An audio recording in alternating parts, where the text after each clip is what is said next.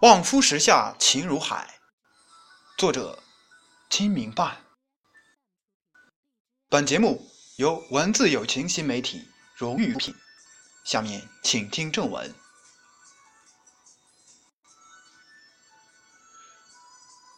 开始知道望夫石，是因为读了唐朝王建的一首抒情小诗：“望夫处。”江悠悠，化为石，不回头。山头日日风复雨，行人归来时阴雨。这首小诗在我脑海中绘出了一幅生动感人、情真意切的女子望眼欲穿。盼夫平安归来的图画。浩浩不断的江水，浪花翻卷着东逝。望夫山屹立在江畔，默然无声。山头伫立着状如女子翘首远望一般的巨石。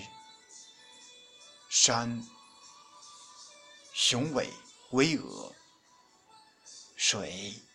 悠悠东流，时深情远眺，山水石动静错落，相映成趣。读着小诗，仿佛一尊有灵性的石雕，傍江而立，翘首远望。诗中有画，画中有诗。而望夫石风雨不动，坚如磐石，年年月月，日日夜夜，长久的经受着风吹雨打。然而，他没有改变初衷，依然伫立江岸，长久想念。小诗把对爱情的忠贞不渝。和对亲人的牵挂思念，刻画的淋漓尽致，一幅生动形象的思夫图，巍然跃入脑海，挥之不去。原本感觉这些坚硬且冰冷的石头本无情感，但是这首小诗却使得望夫石的生命气息扑面而来。思念的情感，坚贞的形象，落寞的态度，都反映在望夫石翘首远眺的等待中。悠悠不尽的情思，如同悠悠不绝的江水，都生动地表现了盼望丈夫归来的媳妇热切、真挚的思念之情。后来得知，望夫石是一个久远、美丽而又浪漫的传说。传说在四千多年前，黄河流域连发洪水，黄河改道夺淮入海，使得整个民族陷入空前深重的灾难。大禹继承父志，根治水患，造福黎民。他不辞千里跋涉，最终从涂山氏酋长那里得到秘藏水晶图，同时也赢得了爱女的芳心。这在司马迁《史记·夏本纪》中有记载。夏后帝启，禹之子，其母涂山氏之女也。大禹娶了涂山氏之女，继续治水，颠簸跋涉在外。即使儿子启出生后，他十三年，三过家门而不入。终于开渠排水，疏通河道，把洪水引向了黄海。但是涂山氏女日夜思念丈夫，在向丈夫治水的方向眺望，望穿秋水，日日年年精诚所至，竟然化作成一块望夫石，端坐在涂山的东端。后人也把它叫做其母石。而涂山氏女这一望，就望了四千多年，而且还要生生不息的眺望下去，日日月月，岁岁年年。望夫石在中国很多，香港沙田西南边的小丘上，长城脚下的凤凰山上，桂林漓江边。九牛岭下、斗米滩处都有其形象，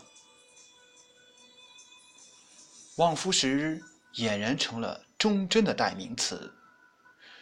石头在大自然的寒风暑雨、冰雪酷寒中拙朴生硬，等品质从此和女性在挫折痛苦、生离死别前面表现的。善良、坚贞、无怨无悔，联系起来，浑然一体。乾隆皇帝就在望夫石上留下了亲笔御题：“奇峰突树后斜阳，上座悲声吊奶郎。”千古无心夸结义，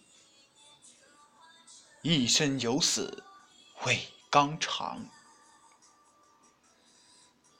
由来此日称江女，尽道当年哭凄凉。常见秉仪工艺好，讹传是处也无妨。看来天子终归是天子，讹传是处也无妨。一句显得天子明白而又真诚。他知道这块石头的含义，当然他更明白望夫石教化万千子民的作用。在他帝王的心里，也如明镜一般，知道这一形象是。历史的见证，也是一种百姓内心永不消失的辛酸无奈的写照。望夫石的形象，绝不止于明眸秋水，盼望夫君一清内心思念了得。不知道司马迁在《史记·下本纪》中记载夏后帝启。禹之子，其母涂山氏之女也的时候，有没有涂山氏之女化为望夫石的传说？只是感觉心里很难过，很凄凉。这望夫石到底告诉我们什么？除了坚贞不渝的等待。对丈夫外出的担忧，对亲人归来的召唤之外，还有什么吗？